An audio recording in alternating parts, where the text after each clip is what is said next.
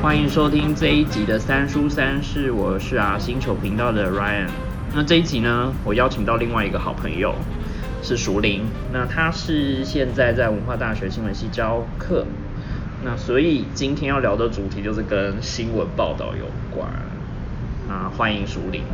好，嗨，大家好，我是熟林。那我们今天呃先会挑第一本是叫《地狱是可以克服的》啊，一个台湾记者的三一日本东北记行。那熟林你自己读的时候，你觉得这本内容？呃，因为我自己也有做跟三一一相关的研究，好，灾难吗？对，灾难，然后看三一一相关的报纸，嗯，全国性的报纸怎么去建构在三一一事件发生之后的日文叫做受灾者。那那当然这个词其实是有一些争议啦，因为 victim 可能会翻成。受害者，嗯，那受害者其实就是有一个，就你就觉得他是那种比较负面啊，然后可能比较没有能力才会成为受害者哈。那所以在看这本书的时候，嗯，我我觉得作者是一个很认真的记者啊哈。我不知道他现在可能已经不是记者，但是他很认真，就像刚刚 Ryan 讲的哈，他里面有一些他自己蛮多他自己的采访，他也去了大概有。以年为单位，可能有一年一两年哈。然后呃，他有很多的官方的资料哈。那我觉得他是一个非常用功的记者哈。这个如果在现在应该很难。很难。你说要放下所有一切去那边，然后又是采访跟灾难主题有关的这件事情，你说他的报道性，或者是说大家关注的程度，会不会是像他采访时间这么长？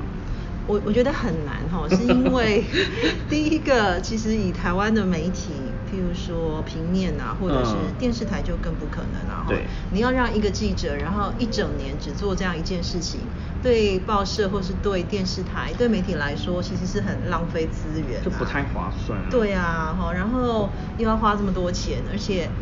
这个还是一个你确定可以写出什么主题、什么东西来的？像有些你根本不确定去有没有东西可以写回来，所以呃，第一个这个就很难得。光这个出去就是一个挑战嘛，就是因为你不确定你可以返回来什么东西。呃，可以这样说，但是也其实不应该这样说。就是说，我要去采访之前，我应该要先做好功课，对，包括联络跟整理。对对对，然后我可能会有一个采访的大纲，构思好。然后，呃，通常会把这个大纲先用 email 寄给对方，嗯嗯，因为对方不见得会愿意接受你的采访，哈。然后你要确定他什么时候有空理，你才飞过去嘛。你不可能就是，除非你在那边念书，你就可以随时 stand by。对。但其实很难。所以我自己的习惯，不管以前当记者啊，或者是后来去做访谈，哈，因为研究做访谈，我都会在我待的国家先跟对方讲好，比如我从英国要去北京做访谈，我都先问好他们什么时候有空，而且通常要很早以前一两一两个月，对，就要先敲定。那问好之后，他什么时候有空，那对方同时就会告诉你说，请你把你的访纲给我看，因为有些他可能不一定可以回答，或是对。他选择不回答。对，那他如果愿意回答，他就要准备资料。当然是最好。对对对，他们通常都会 准备好给你，因为他这样子其实也可以限制你写的什么吧？对，因为他给你什么，你才能写什么。就就是嗯，书面这样子之类的，以这个为主。对对，所以这个是一个难的地方。那更难的是因为三一一东北呃东日本大地震发生之后，其实那个辐射。是不是真的很适合人可以长期在那里？对科学上是说 OK 啦，因为他书上都会写说，他们呃，比如说什么车站出来、JR 站出来的西口什么口就会有侦测嘛。那那个侦测其实都对人体是安全的。嗯。但是因为其实科学本身是一个，就说其实它不确定啊哈，然后呃，它到底会不会造成什么样的影响，都是要几十年之后才会知道嘛哈。他书里面有写到说不同的。化学的那个，比如说什么什么钾或什么哈，它可以代谢的时间是有多长？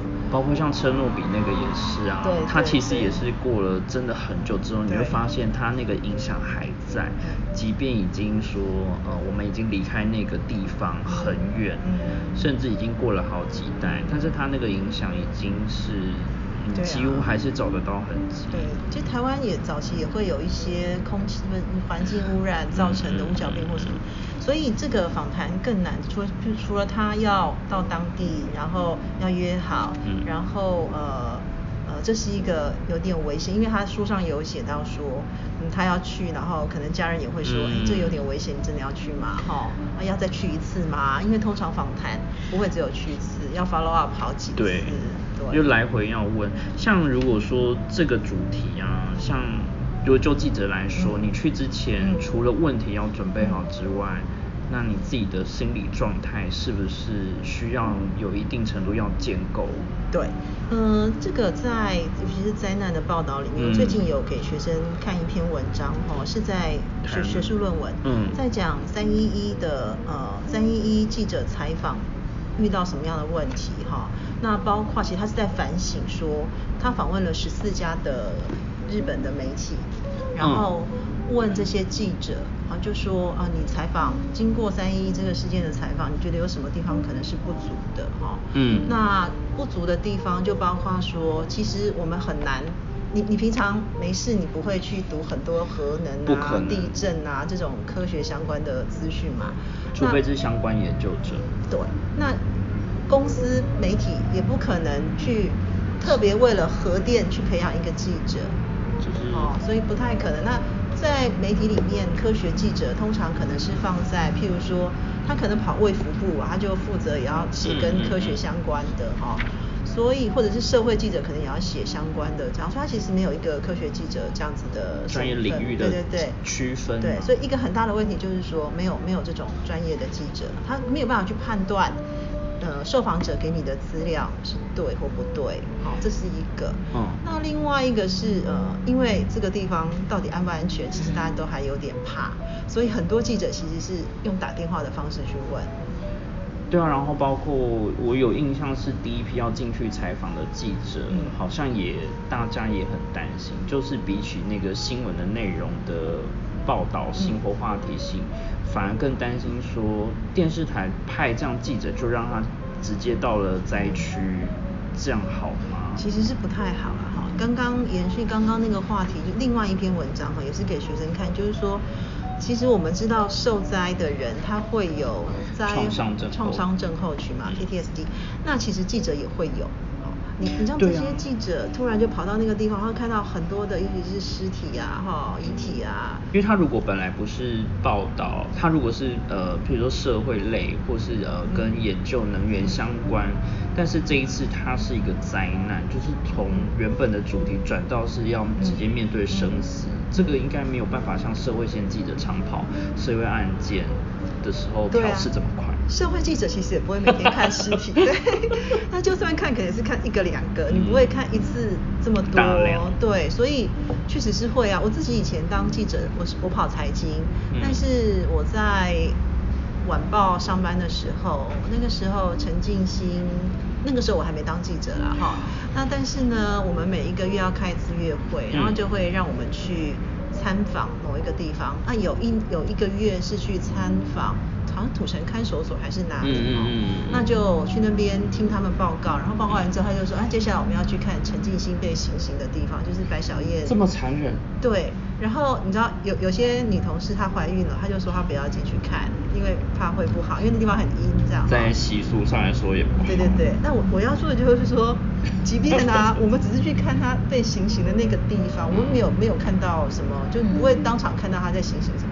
但是你都会觉得很害怕，对我们也是大概过了那那时候回来没，那有大概有几天的时间，都还会想到心神不宁，就是会觉得不太舒服，嗯，对，然后我们身上也是有带毛草啊什么，但是还是会觉得很害怕哦，所以更何况你要让。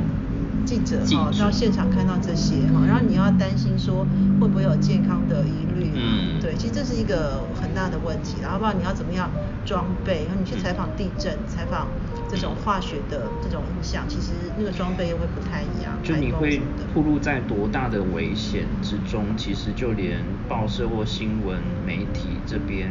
公司可能也不太能够评估，公司也不会帮你评估，公司就是希望你赶快有东西，赶快有画面跟内容对对对对对，他不会帮你评估，最后跟帮你保险或者那不会帮你做这么多。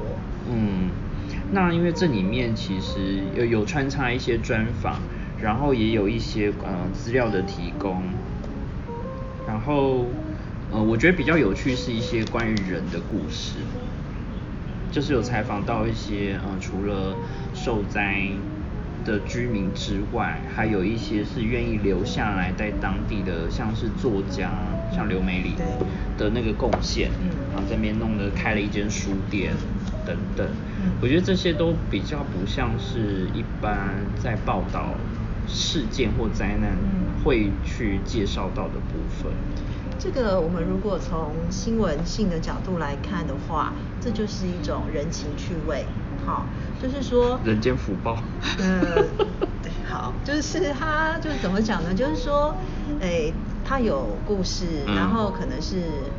读者会有兴趣的啊，就是我们是在看每个人的故事，嗯，其实就是在偷窥这些人做了什么这样子。所以就新闻性来说，它可能是是有人情趣味，但这件事情不有趣了，哈，但就是说它是有人情趣，是我们会有兴趣的。嗯，包括说呃，我在书里面读到有一个医生，他本来不是在这个地方，对，还是说他本来是，但是因为。发生了福岛核灾之后，他就到其他的医院去。对对对。可是他有原来在这个灾区的病患啊，哈，就大概走了是搭车搭了多少个小时，十几公里，然后就特别再去找他看。嗯。那他就觉得说他很感动，然后他觉得他被病患信赖，信赖。嗯。后来他就再回来灾区执业，我有看到是这个哈，然后还看到是有一个。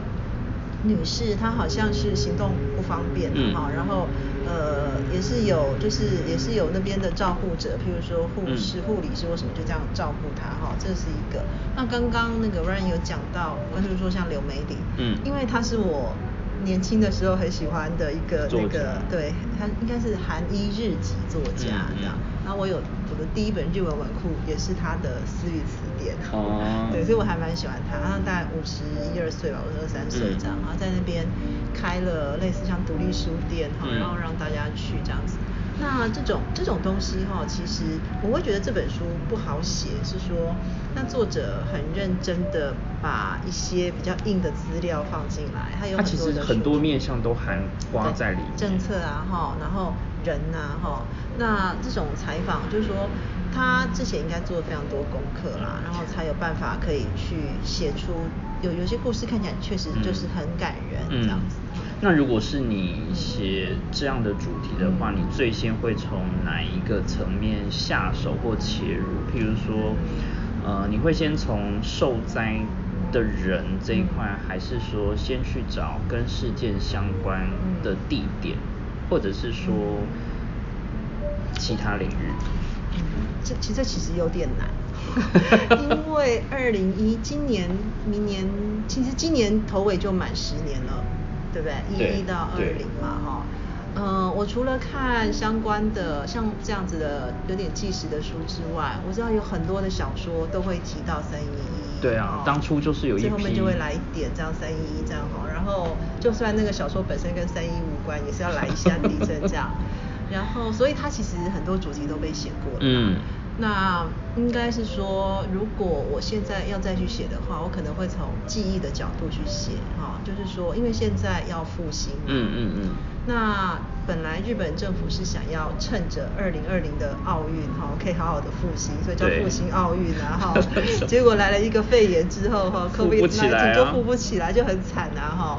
所以我我如果有兴趣的话，可能会因为前面这些很多人都写过了啊，受灾者的故事也写过了。那科学方面呢，其实也有很多跟科学相关的，讲核电的哈，讲核灾的也也写过了哈。那地震本身，呃，我之前也有读过，比如说地震国家哈，那学术的书比较有一点学术的书，地震国家哈，然后其实很多都有在谈跟地震也谈过了，然后受灾者本身也谈过。那所以满十年，如果是我会比较想要看复兴的进度。那这种复兴，我我不太会去看他们有哪些政策了哈。就说呃，之前讲社区营造，现在讲什么共生、能源啊、再生，然后对，然后呃工作机会之类的嘛哈。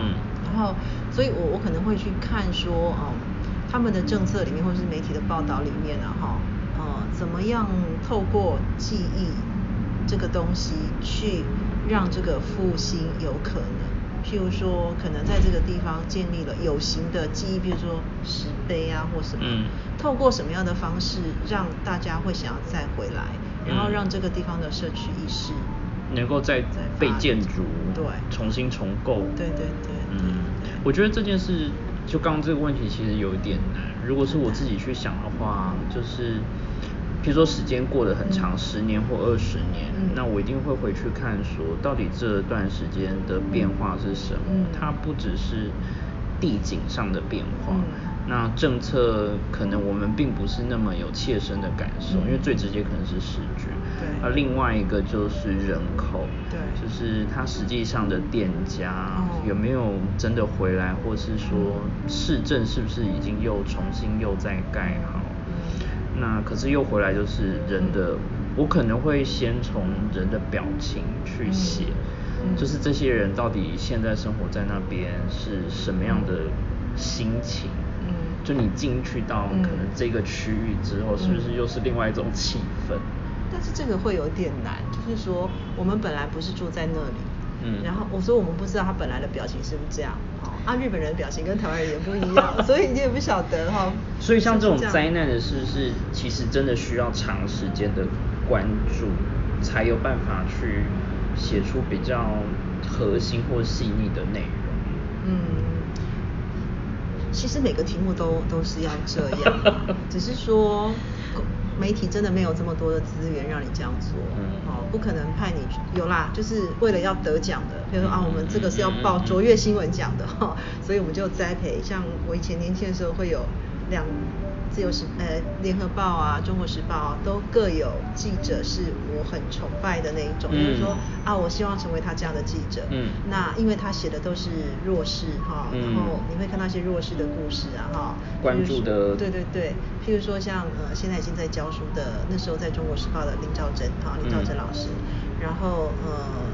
呃，联合报的梁立芳，嗯，他们都是写，他现在在愿景工程嘛，他们都是写这样的东西，嗯，对，那那个时候，但是我觉得现在有没有可能，其实比较不容易啦，对。现在要写出一篇真的非常有可能要得奖，或者说真的非常厉害的报道文章，其实非常难。报道者其实有在做，有一些周刊或者是是有在做，对。一些新媒体。嗯，但是如果是一般比较商业的媒体。可能会比较难一点。嗯，即便说现在网络这么发达，资料的搜寻查证都比以前要来的简单，可是也不见得说就可以写出一篇真的很好的。因为如果没有人看，因为如果没有人看，他们就不会想要再做。嗯。所以像明师胡婉玲不是也都会去北韩报道？对，那我就不知道那个。对啊，那那个其实对啊，就是要有人看，对，没有人看，他们就会觉得浪费钱又浪费时间。然后我觉得这一本书里面其实软跟硬的部分都有，就是比较硬的，就是真的很归关于灾难的当时跟当下之后做了什么样的处理。那比较软的，就是真的很当地人文的地方，针对一般的人也有进行了一些访问，然后也有一些是跟政府公家机关有关人的采访。那这些穿插去读的时候，你就不会。因为其实三一这件事情会给人太直觉，它就是一个灾难，跟它有一种沉重感。那但是你在读呃巧梅老师的书的时候，你会觉得他还是有用他自己的一种特别的文笔的风格去描述，就让你会觉得说，你会很想要再多了解一些这个地区发生的事。而且因为如果连地狱都可以克服，所以其实好像也还好。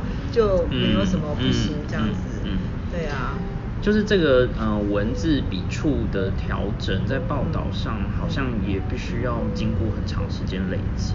嗯，我觉得一方面是那个记者他自己的实力，嗯嗯嗯，然后记者自己的经亲身经历，就是他的一些经验累积，嗯，那当然还有他的专业的累积，嗯，那还有一个就是说，嗯，你在下笔的时候，那个时间也会有影响。就是说，如果我写很及时的新闻啊，哈，那晚报啊、日报当天就要发，下午就要发的新闻，你那个稿子就会写的其实还蛮有情绪的，因为你自己都还没有从那个情绪回来。那因为他这个是书，所以我是不知道他有没有经过好几版，嗯，但是就是读他的文字，你会觉得说他就是很。很温和的在讲一个故事，但是里面你看得到他的感情跟热情这样。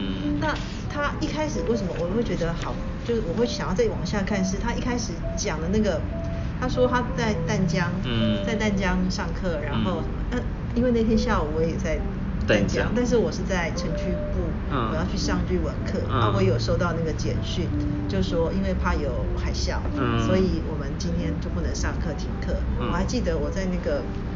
我在那个附近才正在吃午那个午餐晚餐，突然说对，突然就说不用，我就赶快推一推，然后我就回家了。这样哦，那他跟我一样，因为他是在更靠近。嗯，对啊。其实这一本就是读完之后，你还是会让人家觉得说，其实里面的故事还是不断在发生，就是还是看得出一种比较有生气跟正向的感觉，并没有让人家觉得说，嗯，有时候有一些报道就是。好像他报道完就是事件就结束了结的感觉，但是他留的是比较多，你会希望再更加认识。我觉得就有点像，我觉得要消耗这个灾难的这个悲伤，这些伤痛本来就不太容易。可是你要写成书，的确没有像说你要呃像媒体或是真的在新闻的平台上要露出那个时候那么的急迫。你可以比较缓和的去处理这些内容，嗯嗯，就是对，可以消化完，然后更重要的是说，它不需要每一段或者是每一章都要找一个爆点，然后讲得很耸动，吸引大家去看。那这个是写书。可能会比做一般的那个 routine 的新闻，嗯，要好的地方。所以其实，嗯，像以前在当记者的时候，在写这类的新闻，比如说又有时间截稿时间的压力，那会不会就变成说，你有时候也会担心说，这次出去的状态没有很好，因为时间太紧迫。不会，我都会做的。我觉得这是专业。对，就是说，嗯，我们在写稿其实就会问说啊，这个重点是什么？嗯，好，那重点我们就写在导言，后面可能就开始陈述那个背景，哈，就是有到金字塔，我就把重点都写在前面这样子。那也会有，你会其实会有你刚刚讲那个状况。那那个状况其实我们也不用担心，因为那个就不会见报。所以如果你的稿子可能会见报，你稿子一回去公司，那公司里面看稿的人就马上电话会来，就确认一下。对，他就会确认，就是这个是怎么样，是怎么样，因为我们可能要放版头，我们可能要放二版头，我们可能要做半版或什么的，他们就会很小心。所以在跑新闻的时候，如果其实这个哈很矛盾。就是说，如果你一直接到电话，公司电话，你会觉得很烦。会啊。嗯，对，就是你正在问问题，然后在干嘛，然后在听记者话，哎，电话一直来，你就会觉得很烦。但是电话都不来，你也会很烦。好，就是电话都不来，表示说啊，今天这个新闻不会见报啦，所以你就慢慢写。我以前也会接到那个主管电话，他就说说你在干嘛？就别人都很忙哦，哈，然后都他都不找我，然后一直到十一点多，就截稿时间打电话给我说说你在干嘛？我说哦没有在干嘛，我在哪里哪里啊？好，他就说你今天怎么没有写稿？我说我今天稿子都不会见报，所以我都没有写。然后我在酝酿独家这样，那他就说哦，那你要写稿，不然如果两三天都没有看到你的稿子，人家会以为你没上班哈。那所以其实你如果知道你的稿子不会上，或者是你感觉到那个公司，因为他每天都会开编前会啊，那开完编前会也都没有你的电话啊，你同事都接电话接得忙得要死，你都被忽略很编这样子，你就会知道说我不用写，因为那个不会见报。对，所以也不太，所以会有这个烦恼，但是有通常其实实际上是不太会遇到。嗯，对。那接下来其实我们要讲到另外一本书，其实呃，光从书名跟封面，你就会觉得它就有一种非常恐怖的感觉。因为都是红色嘛，像血流这样子。可是另外一本也是红的，我们觉得它是地狱那一本。对，这本是连续杀人犯还在外面。那这是日本的一位作家，叫做清水节。那有在看推呃报道文学，或者是说对于推理小说是有兴趣的人，会发现这本其实之前讨论度非常高。就他讲的就是日本的关东连续诱拐杀害女童的事件。嗯，对啊，嗯，这本真的标题就非常耸动。对啊，那时候这就很。我想媒体下标。对，然后我就会，我最近读的另外一本比较耸动的是，很想要杀死爸妈那个。对，那个更那个更可怕。那这个。可是对于像在国内，其实你说像华文，我们自己出的内容就没有，光从标题就没有像这种类型的书出来。对，而且好像没有什么社会记者。出书会出书都是财经记者教大家怎么买股票啊，然后我自己有写过，就是教大家怎么看那个财经财那个指标这样子，但是好像没有社会记者在写稿写写这种书。台湾这边真的比较少，然后有一些记者可能。退了之后啊，写的比较像是人生的哲学，或者是说他应该要如何去养生、过生活因为当记者喝太多酒，那胃都很不好。对，都很不好。对。那因为这一本里面其实记录的就是在七零到九零左右的一些连续杀人的事件。嗯。那这个。我觉得光要追踪这些内容啊，你要去梳理这些事件，本来就非常困难，而且你要找出关联性。对。好像台湾比较难，一来就是我们其实也没有那么多很可怕的连续杀人犯，那二来就是你说真的要去跑这些的人，其实勇气是很，也需要很具备有勇气。我觉得当记者哈，我觉得嗯，应该是说在记者魂，记者魂。对，我觉得在职场上啊哈，你有没有一个好的主管很重要。然后那个主管有没有肩膀，有没有大脑跟肩膀很重要，不能只有一张嘴。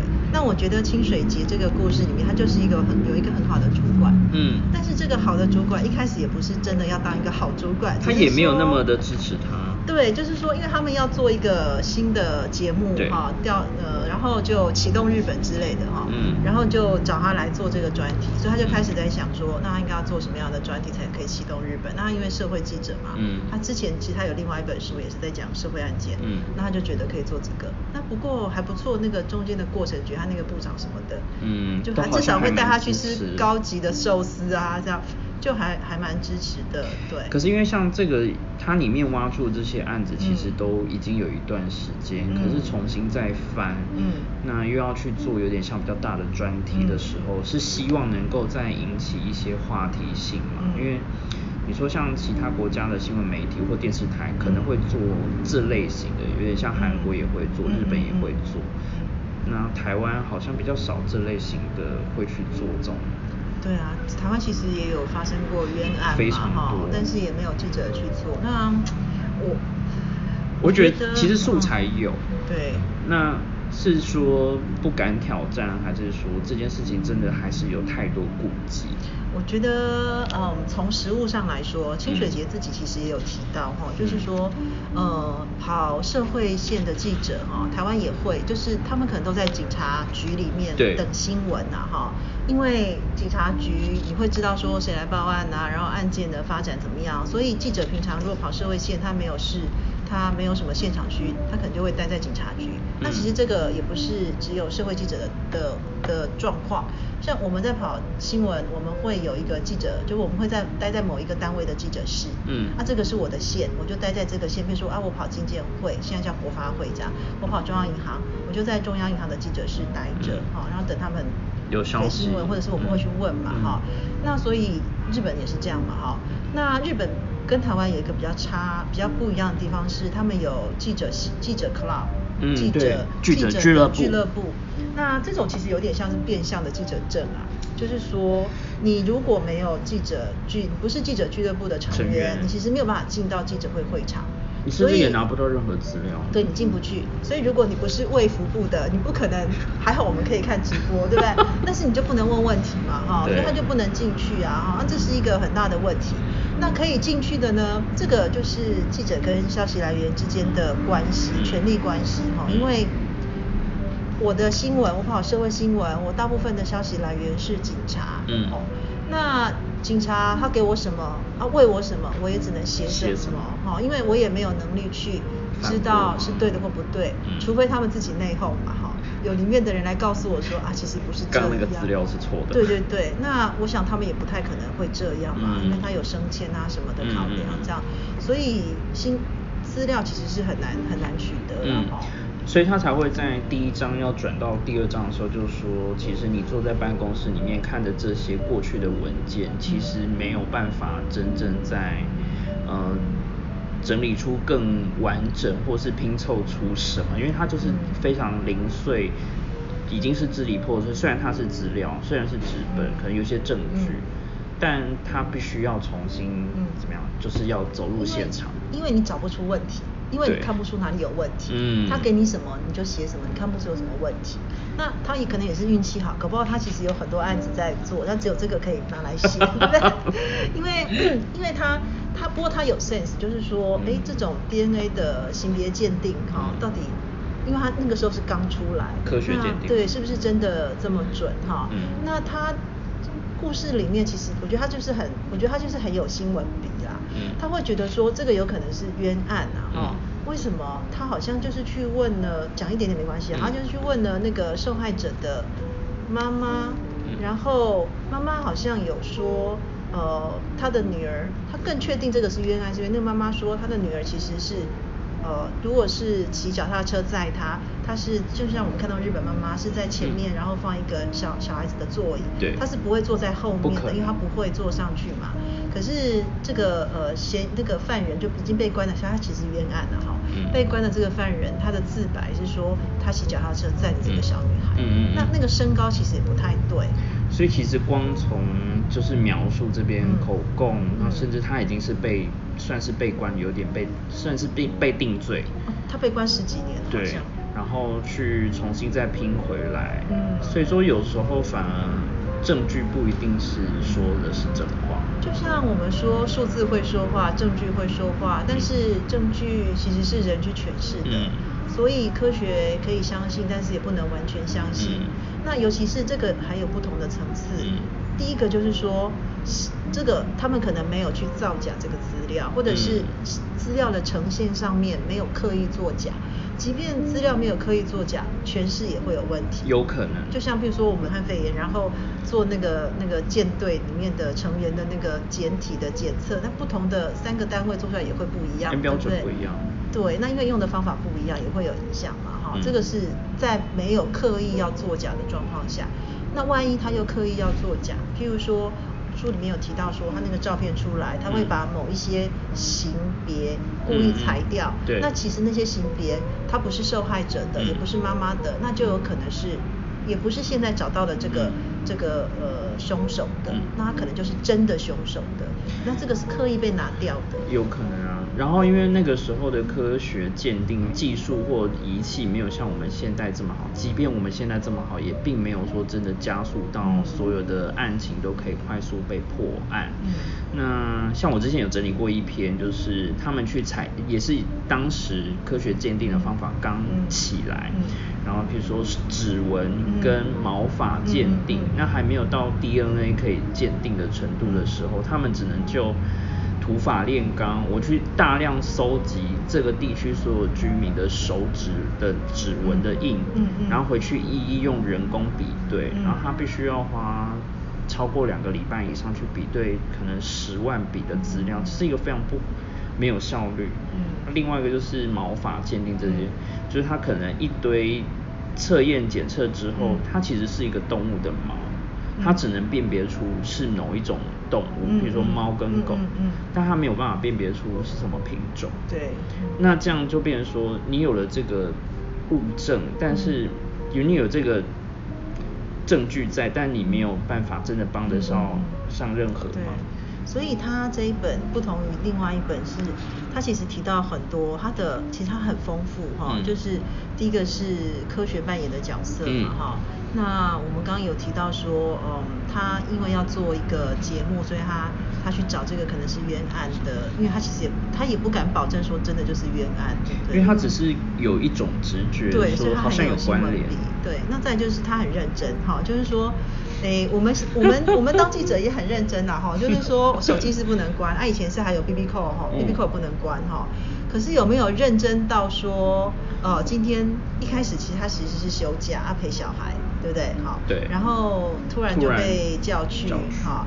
那通常我们都会说，今天是我休假，可不可以找代班记者？啊，不过哈，很认真的记者，一开始我们很认真的时候，我们也会说我们自己来了哈，因为你可能会知道说这个是可以见报的，就多一次见报机会这样。那他确实是很，他很认真。那他还有一个很认真表现在。表现在记者的工作上面就是采访调查。对，然后他的太他他为了要去找受访者，然后拜托他们让他采访，他锲而不舍，这个脸皮太薄也不行。好，就是你可能要让对方骂你一个小时之后，他说好，那我觉得你不是一个很差的记者，那就挂你电话哦。对啊，对啊。然后下次再打来，你可能等几天又再打来，他说哦，上次刚好没有电，好，那好吧，那你要见面吗？那如果是我们可能被骂两句就说，哎，我在帮你，你在凶我什么？你可能就不会再找他了哈。对。现在记者可能也会这样嘛哈，那但是他不会，就是说，因为我觉得他有那个善心啊，就是说他其实是想要把这件把冤案平反，他目的。对他来说不是新闻，而是这件事情的真实。因为他想要找到一个答案。对。他有一个对他来说，他感受到这个好像是还没有解决的事情。然后包括他去找了一个叫兔田先生的人，然后他们就去呃到了山山树林里面去。然后那段其实还蛮感人，就是。你有觉得他除了在追踪事件之外，然后他连带的也有去顾及到受访者的心情，因为有一些记者，你也知道他们去采访的时候，他在问问题其实是没有在跟你客气，即便说我想尽办法甜言蜜语把你骗出来，就说我要采访你，可是他的问题是你当下可能都没有准备，根本会可能会无法招架的状态。对，尤其是像电视台的记者，因为这个跟不同的媒体性质也有关。嗯。譬如说。差别是。嗯，电视台的记者他要有声音跟画面才可以做新闻。哦，对。对，所以他一定要看到你的，而且你表情越哀戚啊，或者是越那个，他更有新闻。对。那如果是平面的话，呃，我我问到了，那但是你希望我不要写出来你是谁，我可以写句了解。嗯嗯嗯。那有时候可能没有问到，也是写句了解这样子。对啊，那就是他们差别的地方了哈。那因为电视台它必须要有这么多的可以证明他有问到人哈，所以他会，他们其实就是说，他就一定要把你。他一定要拍到你嘛，骗你出来这样，他先把你骗出来再说哈。那问了你的问题之后，嗯，他都已经摄影机对着你，他就说啊对不起，不是，那你表情很惊讶，那不是更好拍？而且有的还会剪接，对，就很糟糕这样子，就是他会去剪接你的表情。啊，有的是问看到受害者家属，就直接问他说你现在心情怎么样哈？嗯，不可能心情很好嘛。可是就会回到说，现在大家都会讲那个现在的一些。记者们问问题的方式，其实都很让人家觉得不太合理。譬如说，所以你对这件事情有什么感觉？所以是你们家的人过世吗？的这种？也不是，因为，嗯，其实这个我觉得也很复杂了哈。就是说我不是要帮记者讲话，但是就是事件发生，然后公司里面的主管坐在那边一直要东西，哈。就你就问嘛，你就问嘛，哈，你明明知道你问这个也没有什么意义啊，就你现在心情怎么样哈？那不管他心情好不好，你至少有拍到他这样，所以我觉得这就是整个新闻产业跟社会，不是只有记者本身的问题。但是我们现在常常看到是，其实记者本身也有很多问题，嗯，就是说，嗯，他可能也没有做功课啊，哈，然后有些电视台的记者，他其实他的初衷就是想要被看到，啊，所以他也没有花这么多的时间去。去做这些，然后再来就是说，他年纪也很轻，他没有办法同情共感，说，因为有些对他来说，他对于这个类型或这件事情根本没有任何感，他没有感觉，他现在只是觉得说我等一下按现场了哈，所以我赶快有东西，然后我就开始讲，那可能在乎的，可能只是自己上电视胖不胖、瘦不瘦、好不好看，那不是所有记者都这样哈，但是如果有一两个这样的记者，可能就会让大家对记者的印象不是很好。对啊。然后里面除了采访或是去实地考察填调之外，它还有从，比如说除了受害者或者相关联的人之外，有采访像跟警察。嗯。那你之前有跟警察或是警方这边有交手过的经验吗？我倒是没有哎，因为我跑的财经。都是政府，就是经济犯而行，对，那经济犯就不会归我管，因为我们有分路线嘛，所以其实不会。那有时候只是要配稿。嗯嗯嗯。那像它里面有提到一些，譬如说呃判决的过程啊，然后再就是他提供的这些他调查到的资料，嗯，其实也是过了一段时间了，那他必须要能够。怎么讲？对于在可能是冤狱的状况之下，它有可能会变成是一丝的希望曙光。嗯，这种就是我觉得要写这个题材，或是你要追下去，其实很难。而且他其实最后也没有，他有他有帮那个错误的受，就是嗯，就是要怎么讲冤狱的那个人。他有帮他平反，所以那个人出狱了。对。可是真正真正的犯人，其实确实是还在外面。就像书名一样，他直接直白就讲。因为他其实也有，他其实有，他其实有有凶手的人选，鲁邦三世这样哈，就是长得很像鲁邦的那个人。嗯嗯。他其实也知道，他也其实他也他其实应该很确定就是那个人，因为他自己也有找。呃，研究研就是找研究单位，学校的研究单位的老师去做鉴定啊，所以应该是那个人。但是他把这个资料给了警察之后，他们好像也没有继续去查。那这个跟他另外一本书里面提到的状况其实是很类似的。就是警察最后是不是真的拿到了我们觉得他应该正确度很高的证据，然后继续往下侦办，这就已经是到了。减掉的这一块，而不是调查，所以有些其实他可能证据就这么明显，但是没有继续往下追查，就是有很多复杂原因在。对啊。那另外呢，我们要聊延续这个新闻跟采访或记者有关，我们就会聊到要小说了，因为刚刚有讲了记行纪实的内容，然后也有包括。呃，像是报道文学，那接下来就是要讨论小说了。就是小说毕竟是虚构，但在看这本书的时候，我会觉得它虚虚实实交错，因为这本书叫做《虚假的犯人》，虚假的共犯，它是盐田武士的作品。那它里面就是有五篇小说嘛，然后里面就是会有提到，就是说。新闻媒体其实会有非常多的机会跟非常多的方法去制造新闻出来。嗯，那这个你应该很有感觉吧？呃，制造新闻我没有，但是 make news 对，但是别人那个 making news 我们有经验过哈。那这篇这个岩田武士还有另外一本《最之声》也很好看，对，都是在讲类似的，就日本的。记者还蛮有才的，就不当记者之后都可以当作家。其实我因为这几本作品啊，我陆续买了非常多，都是社会线的记者他们后来出的关于跟案件的后续，嗯，或是说他自己写采访的一些经过，我觉得光一小小本文库本，你都觉得天哪，这也太强吧！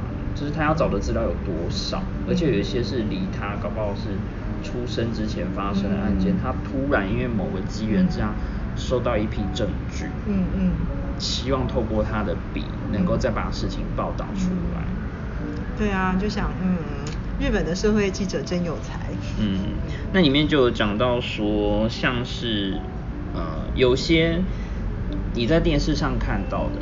或是你在平面甚至是新媒体网站上看到的新闻，有时候不见得是真的。譬如说，他可能换了一个名字，以前可能会想说是保护当事人，所以我用假名。有一些小说可能会这样写。那可是，在真实的新闻，没想到其实是应该这是真实的状况嘛？就是，嗯，这样说哈，我们在说这个新闻是不是假的哈？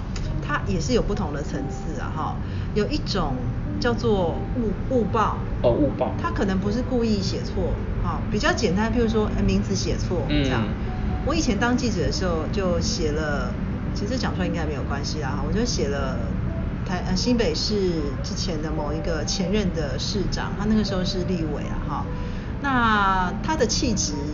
我直觉不知道为什么就写新党这样，那那个时候新党的形象还蛮清新的哈。那我就在财财委会写新闻嘛，那财委会开会在立法院，那我们跑财经的记者就就会去听啊哈。那就写了，那其实新闻没有很大，就一个邮票这样子。嗯。然后出来之后呢，我就写新党立委谁谁谁啊哈。嗯。那那个立委下午继续开会的时候，就跑来我们记者这一区啊，就说，哎，淑玲，我是什么党？我就说啊，你是什么党啊？他说我不是哎，我说不是哦，然后旁边记者就说他不是啊，他是什么什么党这样，然后但我不是故意对，然后他然后他也很他也蛮幽默，他就说哎呀没有关系，因为你写的那个党哈形象还不错了啊，所以我觉得我是那个党也不错这样，他就是在酸我啦，对，但是这种错误就是说我不是故意的，我可能把名字写错啊哈，把他的一些位置写错，那这样的错。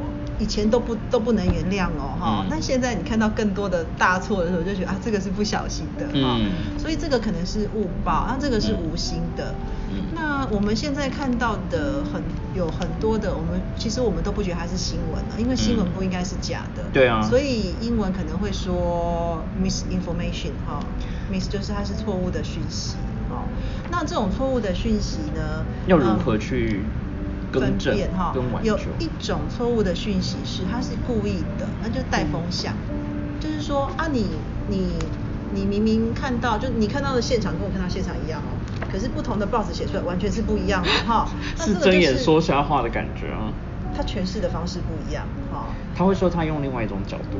对，他就会说啊，可是我们觉得是这样，然后他就去找他认为支持他的角度的受访者来讲嘛，好，那这是一种啊，还有一种就是说。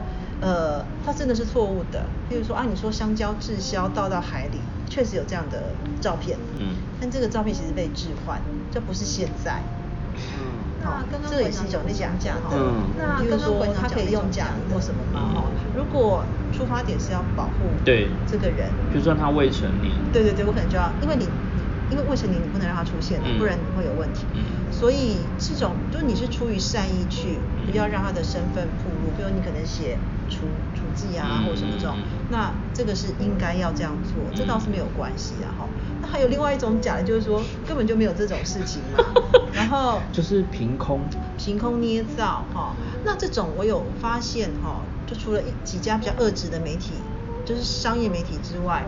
其实很多是你在网络上看到那种，它其实不是媒体，哦，它不是媒体，它是它是媒体的，但它不是新闻媒体的，啊，就是什么什么 media 什么之类的那种，它根本没有记者，嗯，也没有去跑新闻，哦，那它的新闻来源有可能是消息来，呃，它的新闻的那个来源有可能是，有可能是我们他们现在有一种叫在家记者，就是在家里写新闻，那那个家是公司。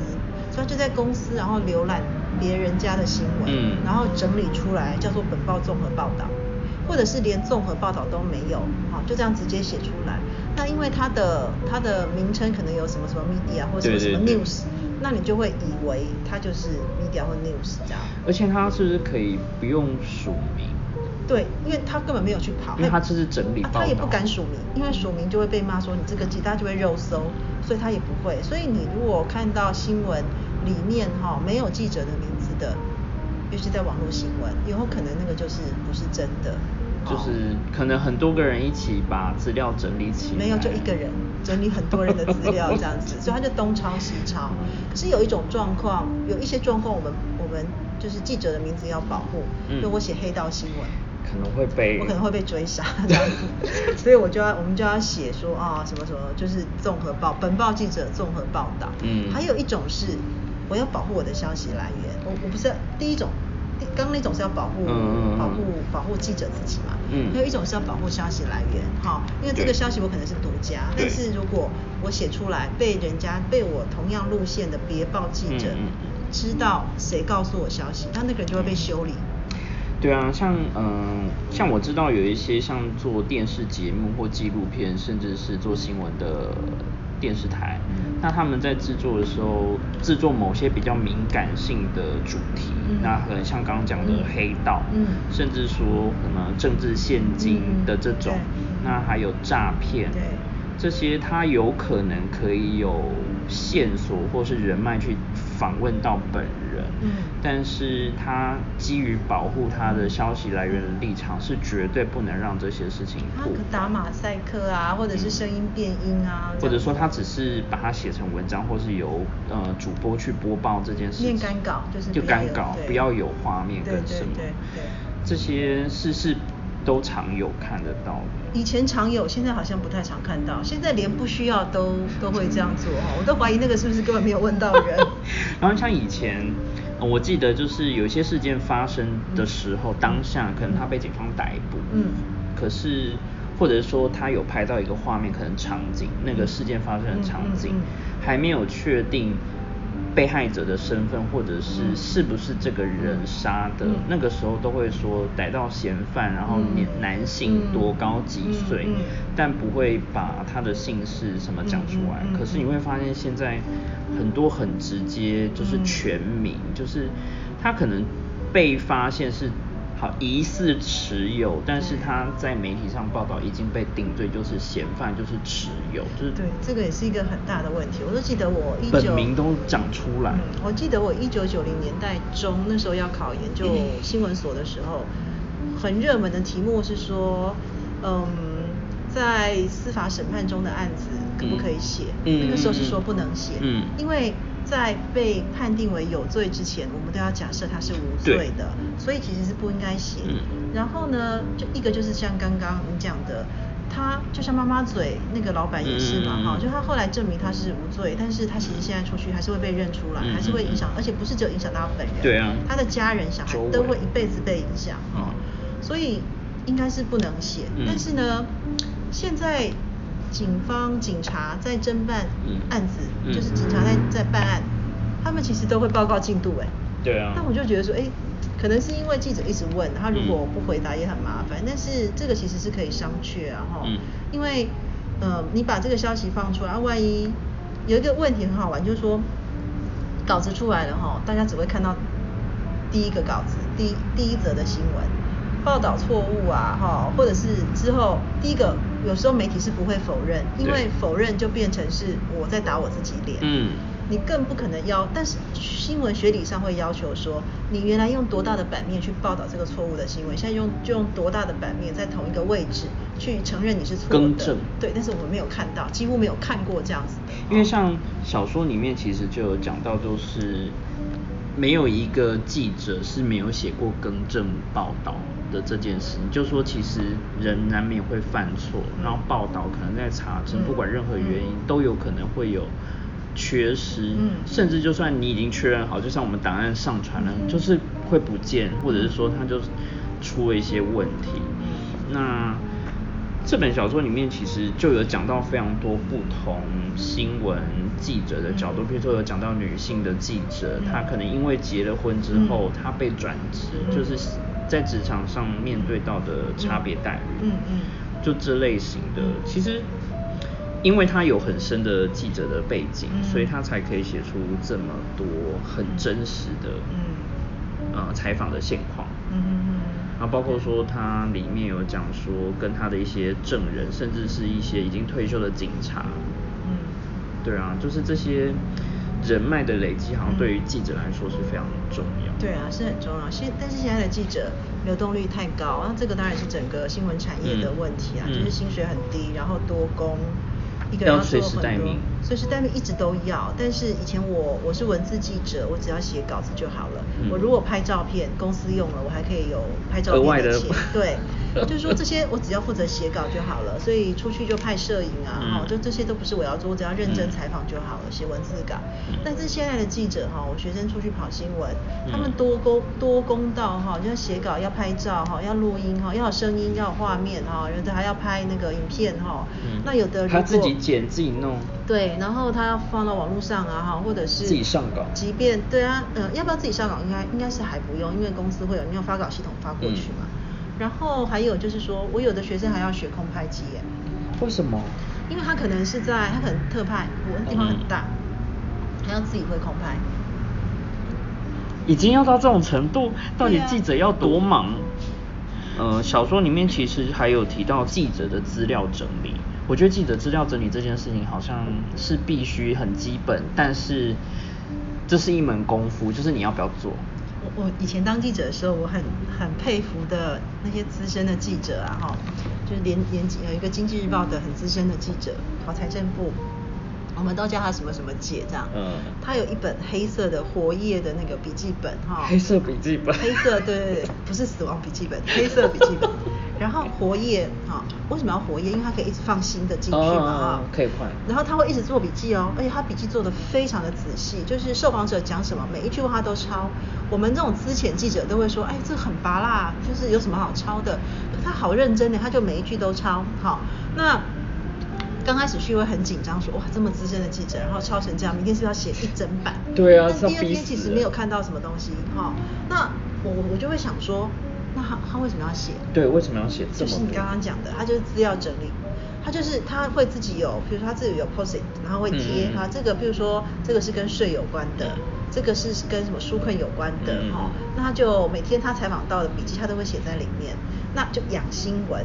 就是说他可能不能够今天问到马上就写出新闻，但是他可以养新闻。就是说我每天写，每天写，每天写，然后等到哪一天有新闻性了，我就可以很完整的把它写出来。这种已经绝种了吧，老实讲。哎。因为这种报道跟采访的方式，不是一般可以养成。即即即便在以前那个年代，其实也很少这么认真的记者，所以他的稿子就是说，他写出来一定都是。头版头版头，因为都是独家，这么厉害。对，那很多东西你我们也不可能一天就问到，你就知道说他其实随时都在问，然后即便这个东西还没有成型，因为政策可能有很多版本。他把每个版本他都会，他都记下来，然后他做的非常仔细，这样哈。我是没有直接看过那一本，但是有偷瞄过他在写，你就觉得说哇，这个真就是一个典范，你知道吗？哈。等于说有点像是竞选的人，候选人们，他就会准备，因为还不知道投票的最后的票数是多少，会准备两份讲稿，一份是得奖，跟一份是。没有没有那么认真，就是记者比他更认真，真的。而且他跑那个财政部以前还没有分出那个金融监理委员会，他经管。管会的时候，财政部什么都要管啊，税啊，国库什么都要管这样子，然后金融啊，哈都要管，所以他他大概就负责金融跟，然后税是另外一个记者，但他们这就是，你就会觉得说，哇，这个才是你想象中的你希望成为的记者的样子啊，那个稿子写出来见报之后，你真的望尘莫及，你根本连抄都没办法抄，你看不到车尾灯，完全没有，完全没有，你根本不知道有车子经过那种感觉。因为里面他也有提到，就是关于资讯的整理，就是说你要如何去过滤掉那些杂乱的东西。可是，在那之前，你必须大量的整理。嗯。那像里面就有一个呃记者，那他去整理了另外一个死掉记者的那个遗物的时候，他去翻了他的笔记。嗯。那他有发现，就是他觉得那里有什么，就是他新闻笔。新闻笔，可以这样说吗？然后他就想说，好像去重新翻，也许可以从他的笔记跟累积的东西找到一个脉络，去整理出他可能想要讲的事情。然后，呃，他就慢慢去看，就发现说他写的那个采访的记录，其实他没有主词跟受词，就变成说你没有办法判断说这个东西讲的是是是谁讲的。嗯嗯。然后其实就变成说，这是很基本功，就是你在采访的时候，你写的东西到底是要怎么去记录？就你有没有自己的一个方法？我们写的都是我们自己看得懂嘛，哈，所以像 我们写的很多是数字啊，哈。我们如果我们譬如举个例子，譬如我要写说几亿元啊，嗯，我不可能去写那个很复杂的亿嘛，我们就会写 E F 的一，那久了之后就六一，你就知道说啊是六亿，对，就是我们自己习惯的写法。所以久了之后啊，比如说呃，这个受访者是男的，嗯，那我也不会再写一个男的或者什么什么先生，我可能就一个 R 或什么这样子，然后就是男生这样。那这个就是我们自己在写的方式，哈。那这个就是记者，对啊。所以其实记者的笔记别人其实看不太懂啊，只有自己看得懂。那里面还有一些我觉得有点可怕，或者是说这就是小说好看的地方，就是呃，他看起来像是受害者。嗯。然后甚至说他也接受了访谈，那所有的证据，呃，本来可能是误报，嗯，但是你中间去采访的时候，你就发现好像你对他是有所亏欠，可是最后他给你的反应，就变成说，如果受访者他是有心要去引导这个事件是往某一个方向的时候，其实那个记者如果没有足够的经验，他好像当当下会被那个状态牵着走，对，所以。所以记者还是要有一点那个社会经验呐，哈，跟年纪啊，就看很多坏人。社交一定要对，人际关系要有，生活经验要有，然后朋友要有。就是说，哎，同业可能会跟你说，哎，他刚刚都是他刚刚讲都是拔蜡，你不要理他，因为你可能刚刚去跑，你会觉得什么都很新嘛，那你也分不出来这个人是好人或坏人。那其实就会有人告诉你说，哎，他其实刚刚讲那些，他是要骗我们，是要误导我们。那像胖跑这种社会新闻。我觉得更难的是，因为每一个嫌犯他都是第一次吧，都是第一次，对，所以你根本没有跟他相处过，你也不晓得。那就是说，不要太相信人，就记者要有那个警觉心跟敏锐感，就是说，你可能可以从一些方面去判断他讲话的时候是不是有眼神闪烁啊，哈，那他这样讲的逻辑是什么，就自己。头脑要很清楚才有办法。它里面就有提到，就是调查分两种，静态跟动态。嗯。静态就是资料这个整理嘛，所有数据啊或相关。那动态就是观察。嗯。就你看他的表情跟肢体，甚至他可能在法庭上的表现，你就要去猜测、推敲说他说的是什么。可是真的很可怕的那种。你是完全察觉不出来那种气息到底是真还是假，他只给你你想看到的样子。对，所以我觉得这本书就是有趣在虚虚实实，他用了非常多真的可能他曾经经历过的场景放进去，所以你在读的时候你会觉得有一点像是在读真的是报道，嗯，但是他想要揭露的又是关于报道的真假的这件事情，就是他一直想做的。所以就觉得这本书还蛮好看。对啊，蛮好看的，但就是不过它都是比较在社会社会新闻上的哦。对，那就有讲到说，像电视点击啊、点阅率啊，即便说现在资讯这么丰富，可是每天充斥的都还是这些内容。因为它被大量复制嗯，然后点阅率对现在的。网络媒体来说很重要，很重要。那我有学生很可爱啊，他就说 他们写的新闻啊，也是要看点阅率嘛，哈。那但是呢，有时候那个点阅率很认真写啊，哈，比那些来一个什么很煽情的那个照片啊，或者是来一个那种引导式的标题啊，哈，就是谁谁谁，你知道林志玲怀孕了吗？这样哈，随便点进去的那个点阅率还高。那他就说，老师，我跟你讲，我后来啊，哈。我我就花我就把我那个好好写新闻的时间挪一点过来点阅我自己的新闻，然后我就说 这也太可爱了。哎，他不会设 IP 吗？或者是说，哎，一台电脑不能只点？他说我们没有这样设哦，哈。所以呢，他就花了一两个小时一直点自己的新闻，然后那个点阅率就飙飙高。他说老师，我用这种方式啊，哈，比我很认真的写新闻的点阅率还要高很多，我因此还拿到奖金。那这个其实是很荒谬，对不对？但是就是连这个数字，其实这跟已经报道是真是假没有关系，没有关系，它就是看数字嘛。啊，这个数字就是科学，嗯，媒体就是用这个数字拿去卖广告啊。所以很多调查其实也是不一定那么真实。对啊，是啊。嗯，像我自己在写一些文章的时候，像以前可能写稿下标还会有那种很有诗诗意啊、押韵啊、对称啊，但是现在你看不到这种很用心想过的标题。新闻标题其实也不用不要用心想，就是说你就把事实写出来。譬如说，假设林志玲怀孕三个月，假设了哈，你就说林志玲怀孕三个月，这样就好了。你不用写说她怀孕了吗？啊，她也是谁？她是谁？你也不讲哈。然后然后还一个妈这样子，然后问号，那就会骗点阅率嘛哈。或者是说，哎，对于林林志玲是否怀孕哈，她回应了这样。回应，然后前面都不是重点哦，前面都啊林志玲前哪一年哪一嫁给什么阿 Kira 谁谁谁谁谁，只有最后一句才说，那关于媒体报道说她怀孕了，她表示怀孕了一定会告诉大家，谢谢大家，就是没有嘛，对，但是我们常常看到这种标题很多，对，那我都说拜托不要写这样的标题，这种。就是在骗点阅的。是啊，那这种点率都很高。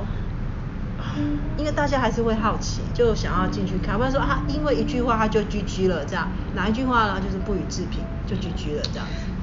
但这种都还是会留在数位的这个里面去，对，就说这种 digital 的 footprint，嗯，就还是会留足迹会留在这个网络世界。那变成说也没有人，除非你今天又搜寻关键字，好死不死又找到一篇旧的文章，可是那搞不好就是只是。就是没来由的乱写的这种，就是现在这个还是很可怕。